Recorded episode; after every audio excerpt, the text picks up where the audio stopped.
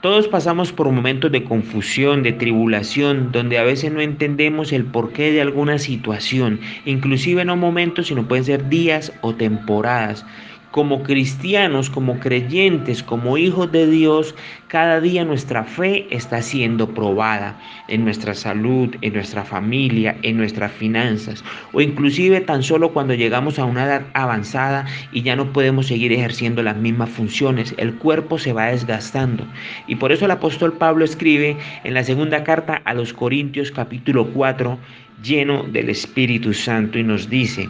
Estamos atribulados en todo, mas no angustiados, en apuros, mas no desesperados, perseguidos, mas no desamparados, derribados, pero no destruidos. Nos sigue diciendo en el capítulo en el versículo 16, por tanto, no desmayamos, antes aunque este nuestro hombre exterior se va desgastando, el interior no obstante se renueva de día en día,